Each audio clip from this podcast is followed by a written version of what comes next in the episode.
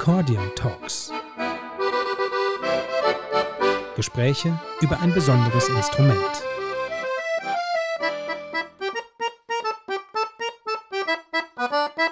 Hallo Tina. Hallo Laura. Schön, dass wir mal wieder zusammensitzen, um heute eine neue Folge von Accordion Talks vorzustellen. Ich freue mich auch sehr. Die ersten beiden Folgen waren äh, nicht nur toll für uns, sondern hoffentlich auch toll für alle Zuhörerinnen und Zuhörer. Wir haben doch ganz paar Rückmeldungen bekommen, worüber wir uns sehr gefreut haben. Also weiter so.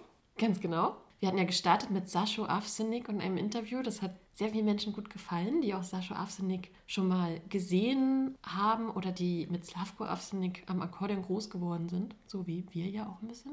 Oder ich zumindest. Christoph Wagners spannende Geschichten haben dann viele überrascht. Es schien vielen so zu gehen, dass sie noch gar nicht so viel wussten darüber, wie das Akkordeon eigentlich so um die Welt gekommen ist. Von daher sind wir sehr froh und stolz, dass wir euch Christoph als so eine Art Botschafter auch hier präsentieren konnten. Und wir haben von einer Hörerin sogar die Rückmeldung bekommen, dass sie gleich in den Buchladen ihres Vertrauens gegangen ist und sein Buch gekauft hat. Das ist, ehrt uns natürlich sehr und hoffentlich ihn auch. Das ist eine gute Entscheidung, definitiv. Auf jeden Fall. Ja. Wir haben noch weitere Rückmeldungen bekommen, beziehungsweise immer mal wieder die Nachfrage, warum oder wo denn eigentlich die Musik ist, über die wir die ganze Zeit reden. Wir haben uns gedacht, und das gibt es schon seit Folge 1, dass wir das in eine Playlist packen, damit man sich ganz in Ruhe die Musik anhören kann und nicht immer nur so ausschnittsweise wir dachten, wir stellen euch äh, eine Playlist zusammen mit so einer Art, ja, kuratierten Liedern, die wir für sehr schön halten oder die, die, uns gefallen und von denen wir denken, dass sie gut zur Folge passen, zu den Künstlern, die wir vorstellen. Diese Playlist, die heißt tatsächlich auch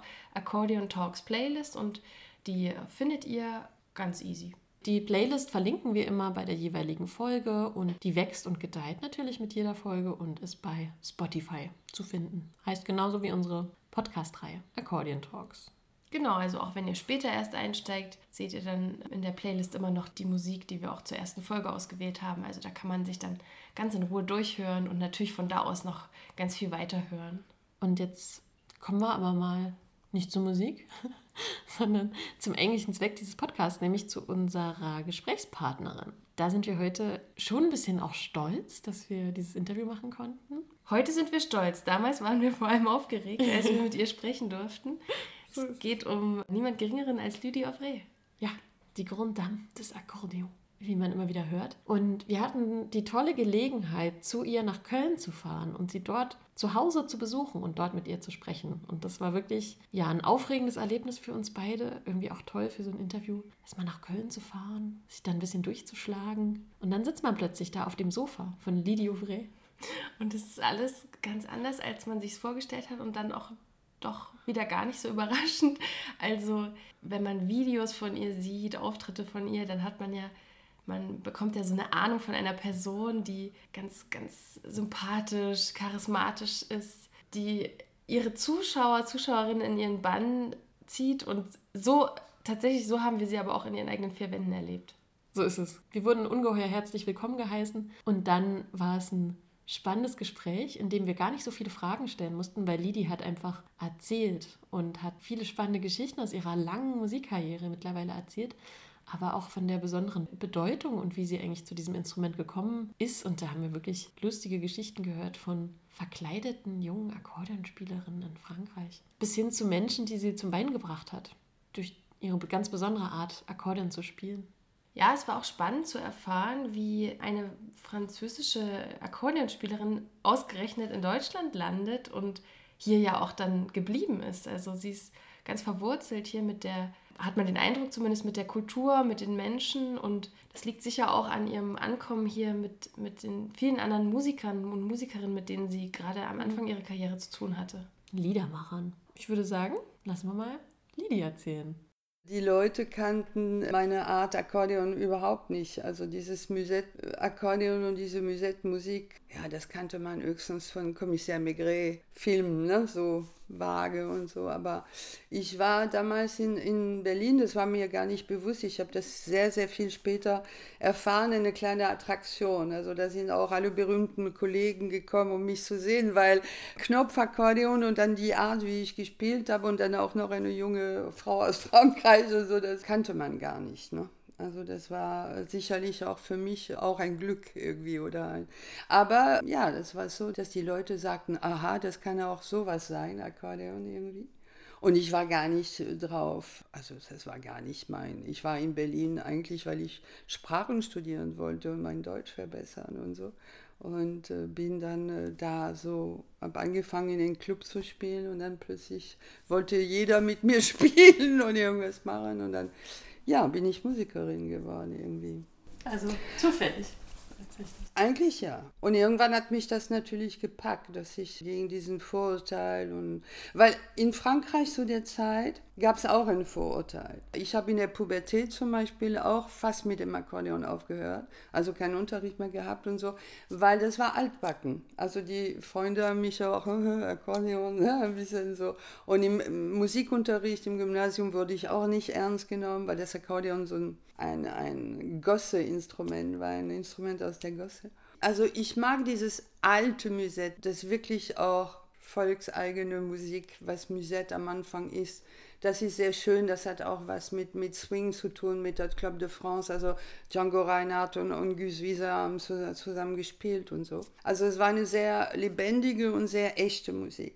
Und aber in den 60er Jahren, sagen wir mal 60er, 70er, haben die Akkordeonisten in Frankreich dieses Musette, das ist gekippt, das ist so eine volkstümliche Tour de France Stimmungsmusik geworden, wo die Akkordeonisten immer so dieses Grinsen im Gesicht und so Stimmungsmusik im Grunde gemacht haben. Und das habe ich natürlich gehasst. Also, also, und als ich anfing, als ich meine erste Platte gemacht habe, das einzige Konzept, was ich hatte, war, ich will anders sein als die. Also ich will moderner sein, ich will eben nicht dieses billige Unterhaltungsmusik. Also ich habe zum Beispiel zu dem Schlagzeuger im Studio habe ich gesagt, also pass auf, das ist ein Tango, aber spiel bloß nicht Tango, du spielst wie Police. und das, das hat auch funktioniert. Ne? Und dann hat sich das natürlich nachher entwickelt. Und, aber es war mir immer klar, dass ich ja was anderes machen wollte. Und ich habe ganz viel ausprobiert. Ich habe eigentlich alles gespielt auf dem Akkordeon. Also von irische und bretonische Volksmusik über Chanson natürlich war mein erstes Metier eigentlich. Jazz, Rock, Pop, Hip-Hop habe ich sogar gemacht. Also alles Mögliche, ne? auf ganz viele verschiedene Platten gespielt und äh, immer irgendwie was anderes. Und auch in meiner Band habe ich natürlich, gibt es ganz viele Einflüsse. Ich bin mit, mit Rock und Pop aufgewachsen und das ist natürlich, das gehört zu mir.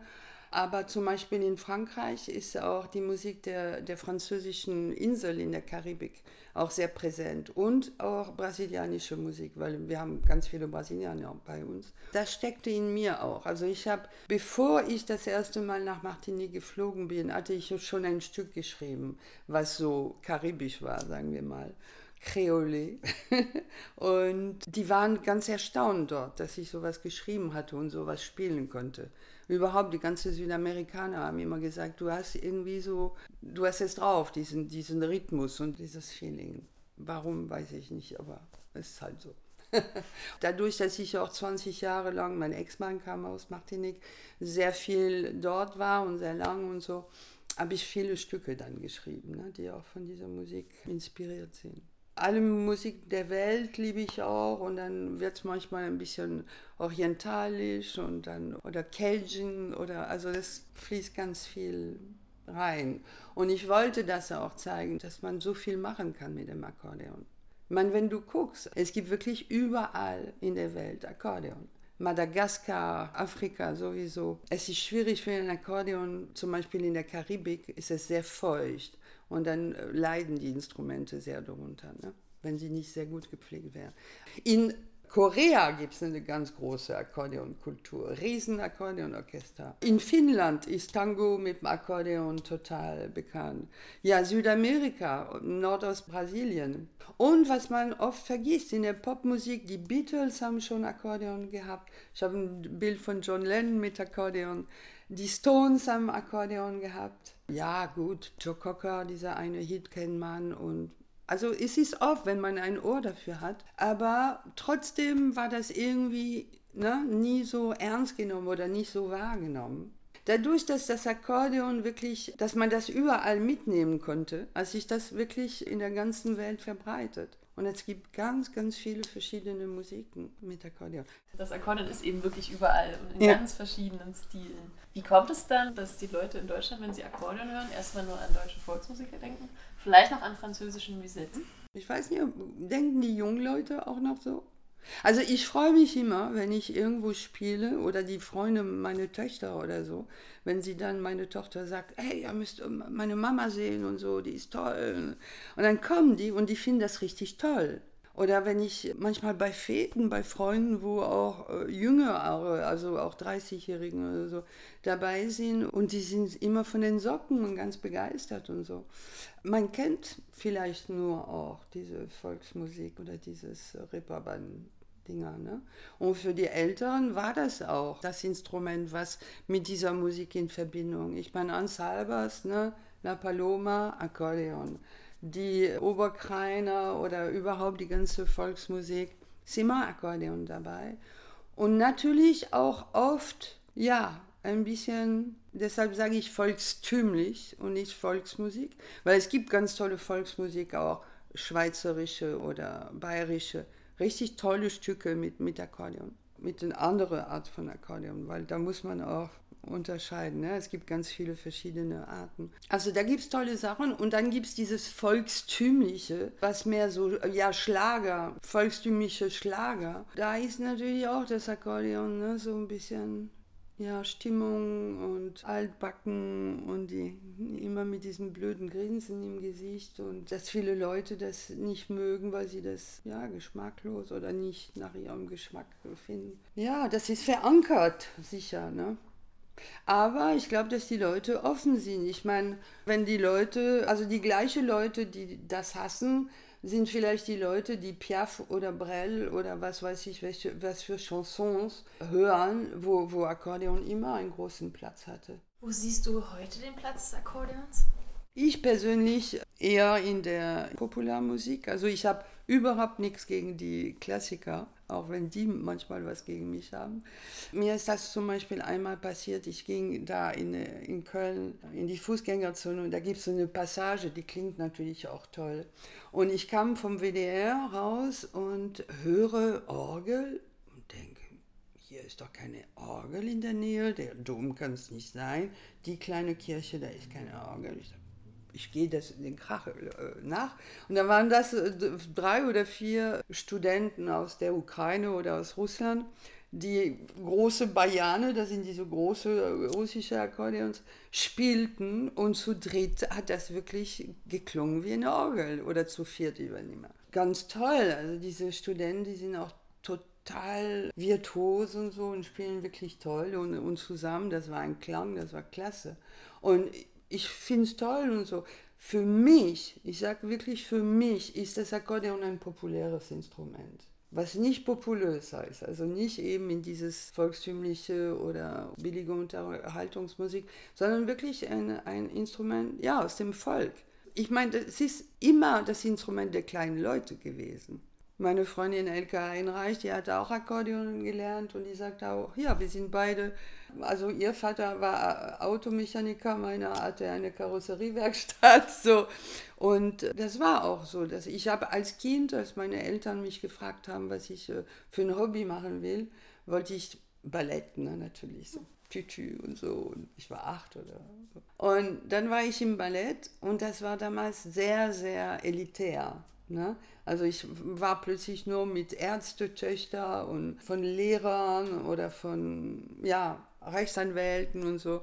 Und die waren auch ne, so höhere Töchter. Und die haben es mir zu spüren gegeben. Also da, da, war ich nicht an meinem Platz ne, damals.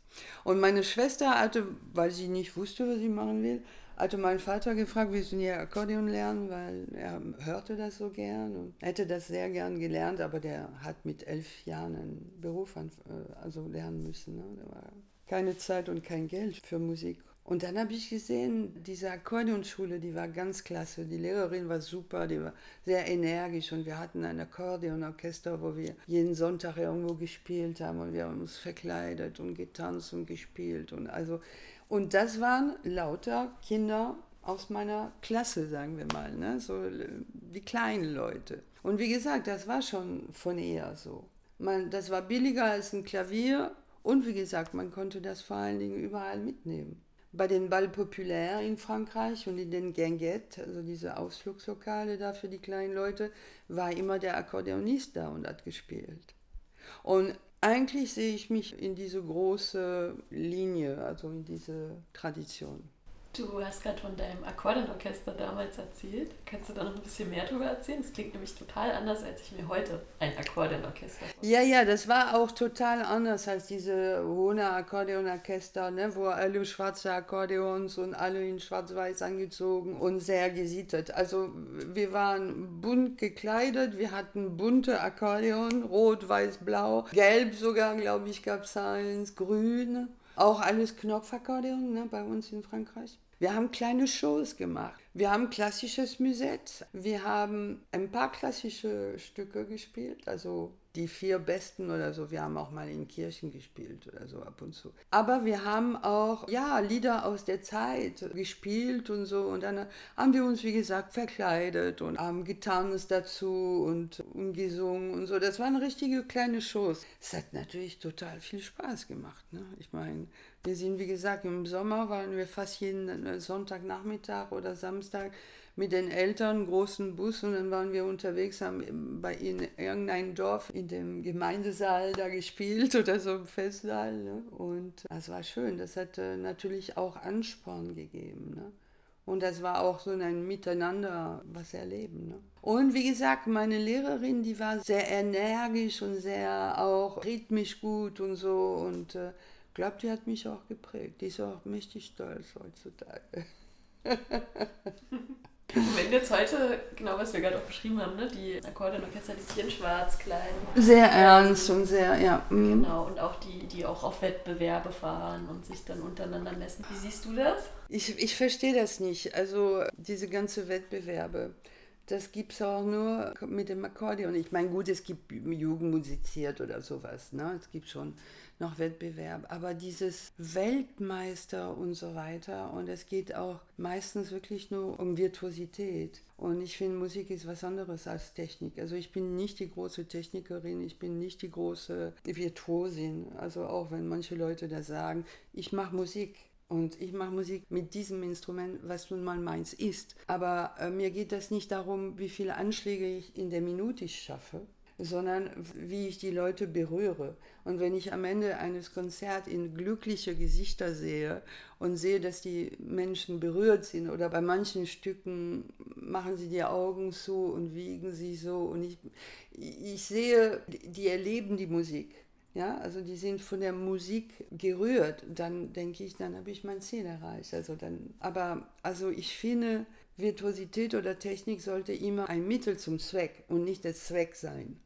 Du hast ja schon in ganz verschiedenen Formationen auch gespielt. Ne? Mhm. Du hast ja Solo-Akkordeon gespielt mit deiner Band oder mhm. auch bei Liedermacher mit dabei. Mhm. Und ein Trio habe ich auch, ja.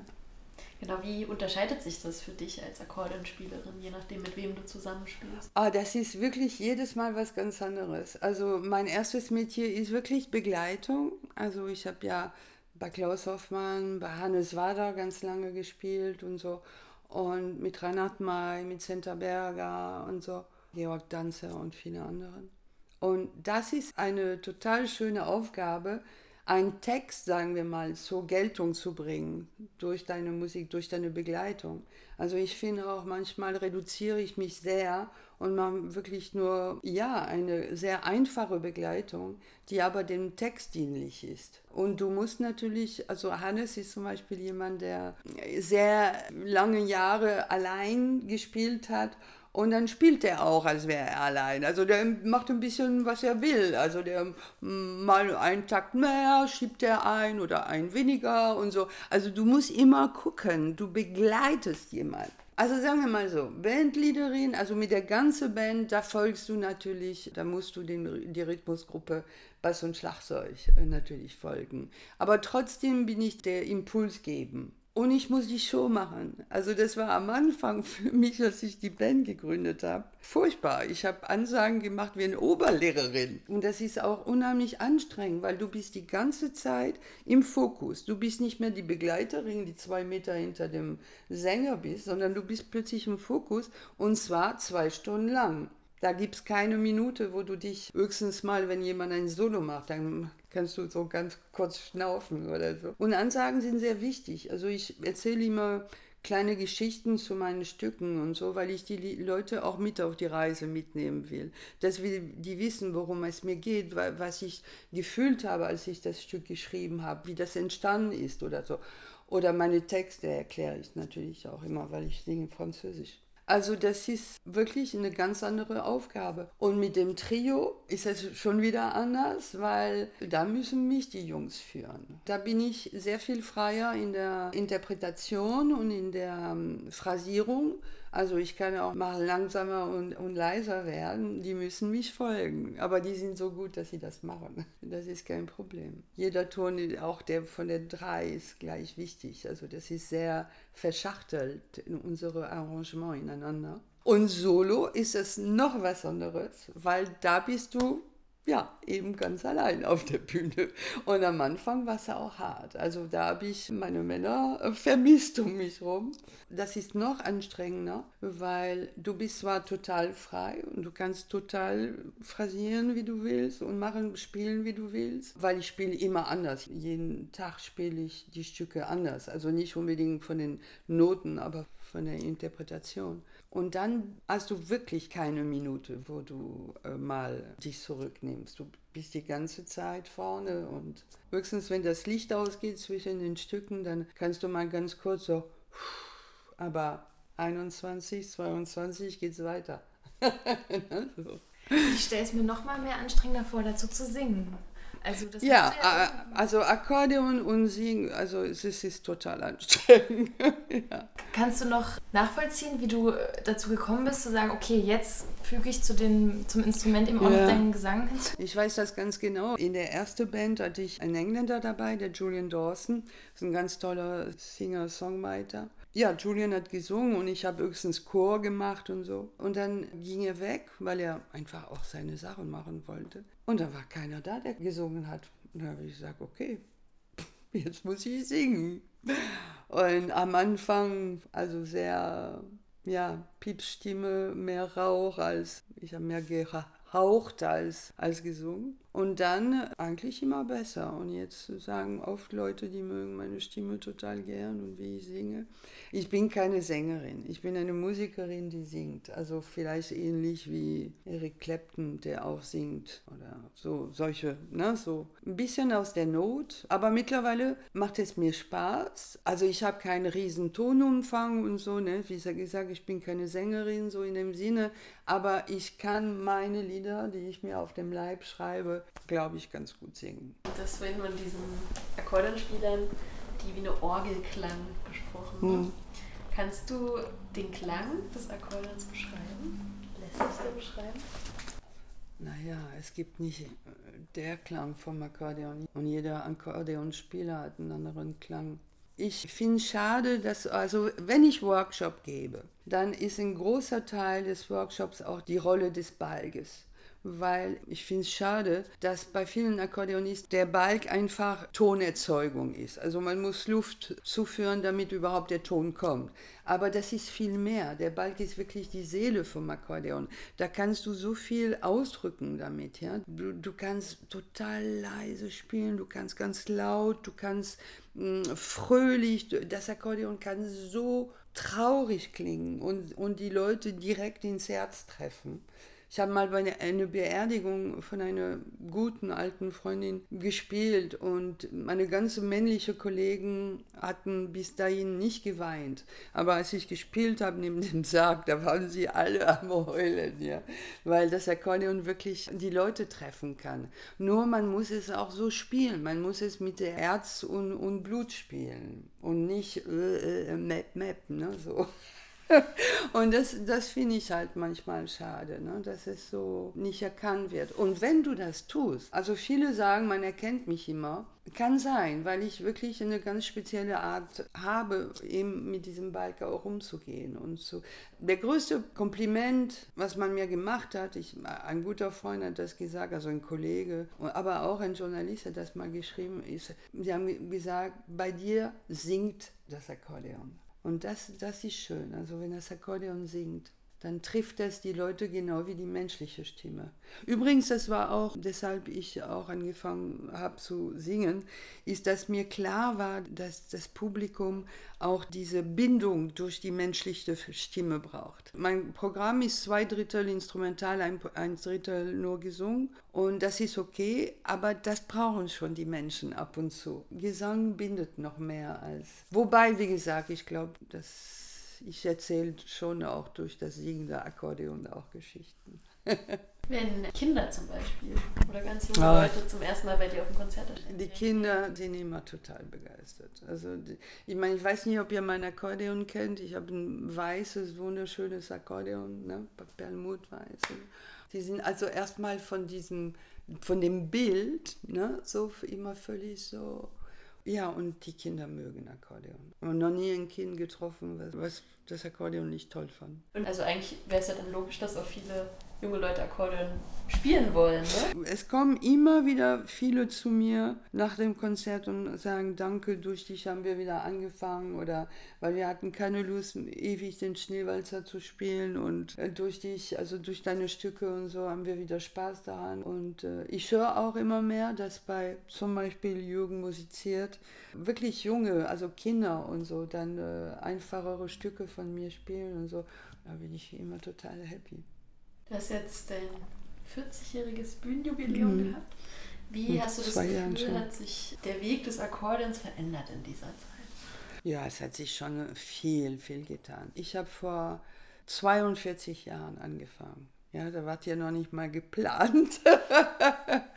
und wie ich schon vorhin sagte, ich war damals der totale Exot. Nicht nur mit Knopfakkordeon, sondern überhaupt mit Akkordeon in der Szene. Man kannte Reeperbahn und Shanties und Volksmusik, aber sonst, also in der Liedermacher-Szene oder so, in der Folkszene, ich war wirklich die Einzige, die Erste.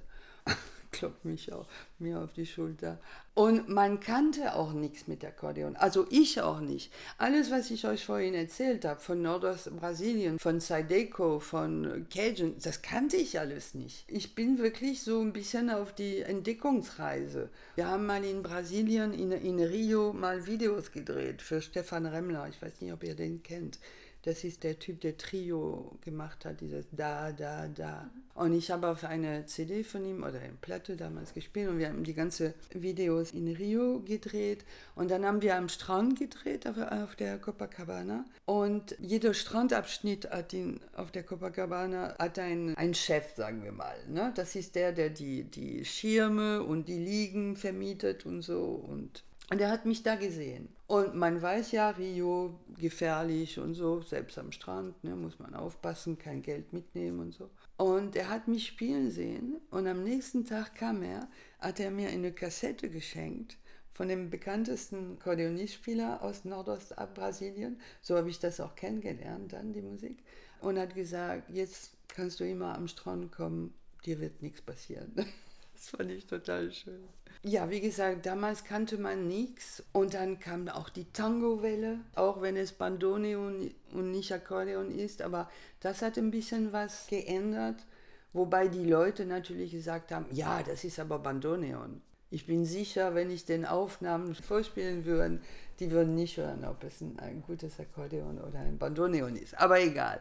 Ja, und dann in Frankreich zum Beispiel diese ganze Band, Les Negres Vertes, ne, so, es hat sich schon viel getan. Und jetzt sind auch in Deutschland ganz viele tolle junge Akkordeonisten. Hier gibt es Stefan Langenberg in, in Köln. Also auf jeden Fall gibt es ganz viele. Und in dieser Zeit, also 42 Jahre, gab es da mal den Punkt, wo du gesagt hast, ich habe da nicht mehr so Lust drauf oder nee. ich will vielleicht das Akkordeon auch mal als Instrument weglegen und irgendwas anderes? Nee. Niemals. Nee, also jetzt lerne ich Klavier im hohen Alter.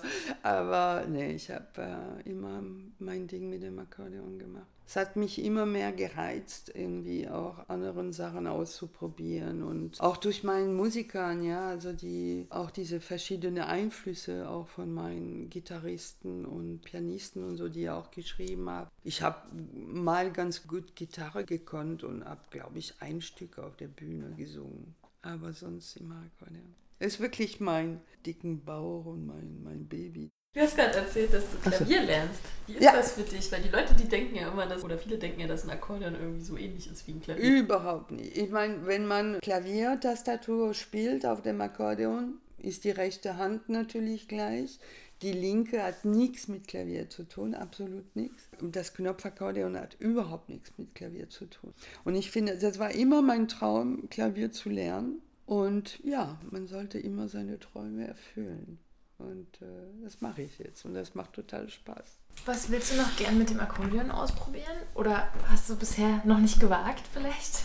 Also ich habe ein Stück geschrieben, wo meine Musiker auch wirklich gesagt haben, wow, das ist immer noch Lidi, aber Lidi ist neue Wege gegangen. Also ich bin da harmonisch durch den Jörg, der wirklich auch Sachen schreibt, wo du denkst, wie kommt der Typ auf sowas? Irgendwie harmonisch, also ganz schräg. Und dieses Stück, da hat er mich wirklich beeinflusst. Also dass ich ja harmonisch, wie gesagt, dahin gehe manchmal, was man gar nicht erwartet. Und das finde ich spannend, also nach wie vor.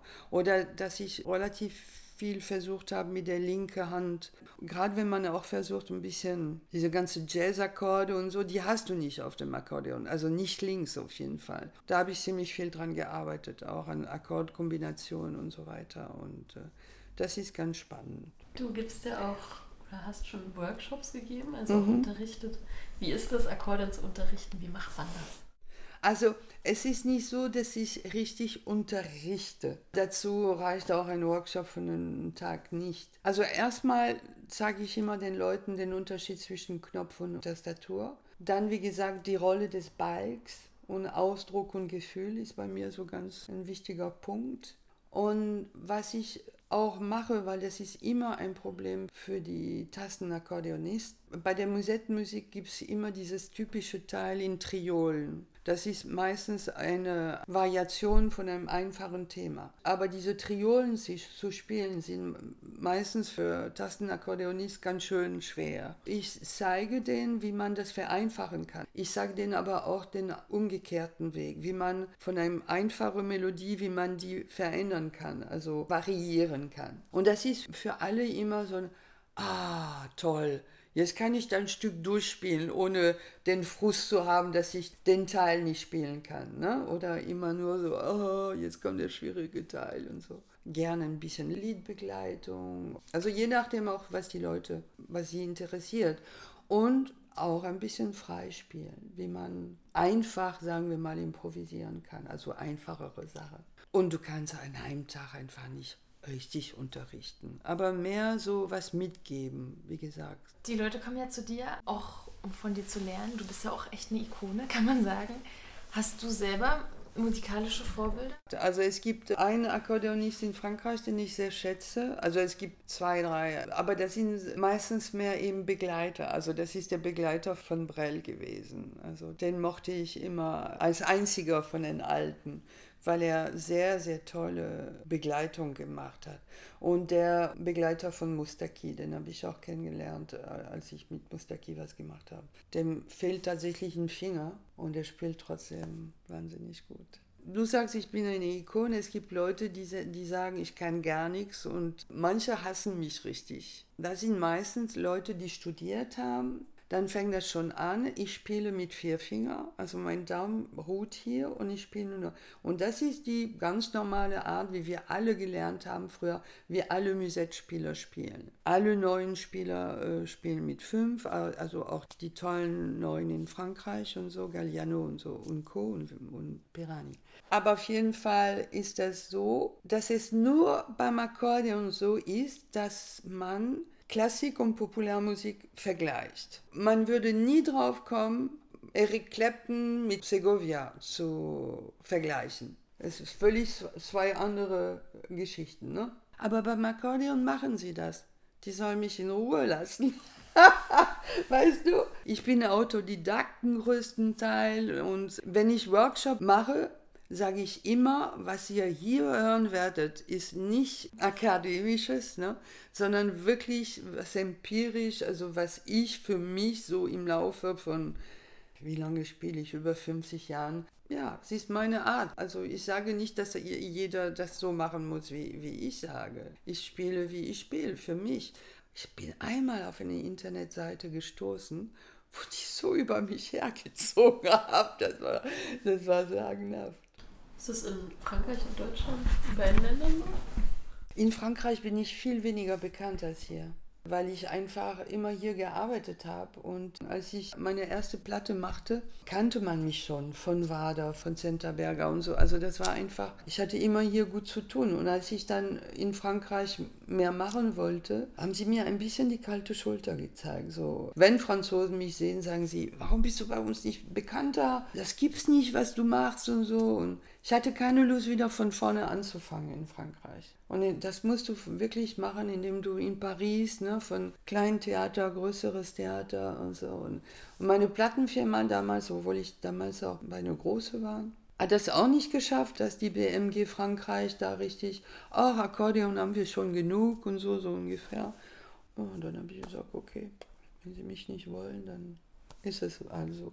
Hast du das Gefühl, dass sich dieses Ganze, also auch diese Gräben zwischen den bisschen elitären Orchesterbewegungen und der Musik, die du machst und so weiter, dass sich das ein bisschen entspannen wird? Ja, auf jeden Fall. Es gibt viele Akkordeonleiter, die mittlerweile auch meine Stücke spielen oder ich werde manchmal eingeladen, da als Gast irgendwie so ne, bei einer Veranstaltung. Das hat sich entspannt, aber es gibt immer noch genügend, die, wie gesagt, denken, ich wäre zu Unrecht geschätzt ist mir egal, mittlerweile bin ich selbstbewusst genug und äh, ich habe genug tolle, unberühmte Leute getroffen, die und mein Publikum, die mich toll finden. Und ich weiß nicht, ob ich immer noch da wäre nach 42 Jahren, wenn da nicht was wäre an meiner Musik. Du merkst, ich sage nicht an mein Spiel, oder so, sondern an meine Musik. Ich bin Musikerin, ich bin nicht Akkordeonistin. Ich mache Musik mit dem Akkordeon. Und ich spiele nicht Akkordeon als Selbstzweck. Wo glaubst du, geht die Reise hin für das Akkordeon? Hm, schwer zu sagen. Es gibt ja auch immer mehr Bands, die Akkordeon dabei haben. Ob in der Weltmusik oder in der Popmusik ist im Moment wieder ein bisschen ruhiger. Ja, und es gibt ganz tolle Leute. Also kennt ihr den Vincent Pereni, heißt der? Der ist wahnsinnig. Also ich meine, ist unglaublich der Typ. Er vereint wirklich alles. Also der ist unheimlich virtuos, aber auch unheimlich musikalisch.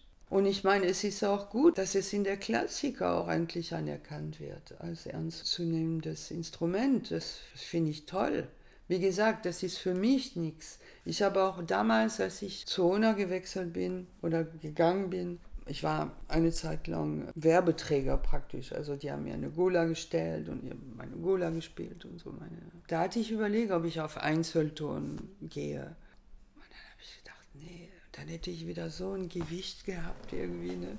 Und dann habe ich gedacht, nee, eigentlich für das, was ich mache, brauche ich das nicht. Ich will Populärmusik machen. Ich habe ein paar Mal auch als Gast dann, als Show gab es praktisch, bei Wettbewerben. Ne? Und dann sind sie in ihren Noten und dann mit dem Kinn da gehauen und da und Register und kompliziert und, und das berührt dich überhaupt nicht. Und dann hörst du manchmal irgendeinen Akkordeonspieler aus äh, Madagaskar, der spielt irgendwas und du denkst, boah, wie toll, weil es irgendwie echt ist und, und Herz hat und, ne?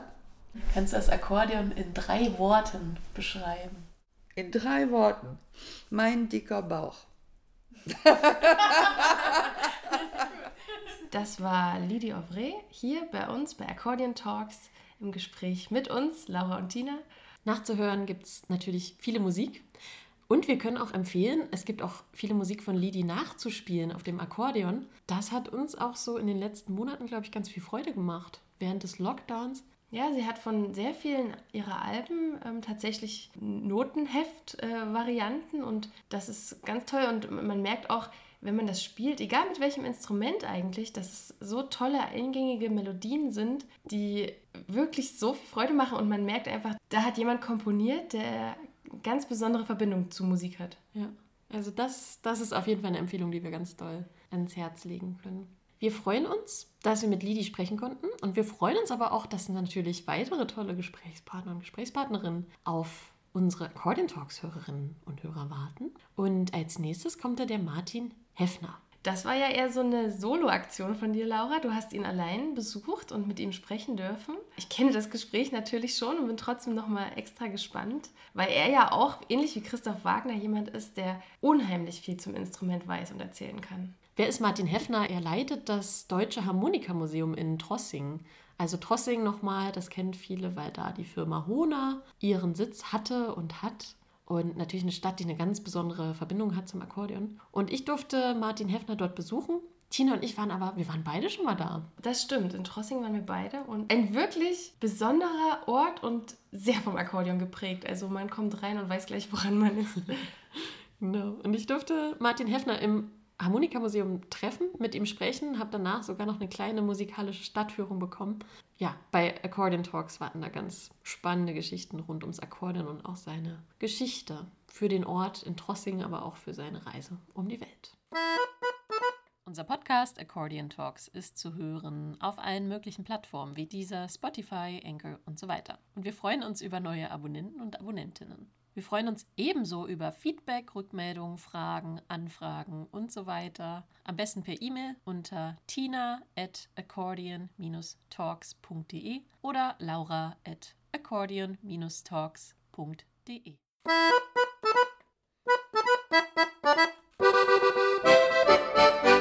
Accordion Talks. Gespräche über ein besonderes Instrument.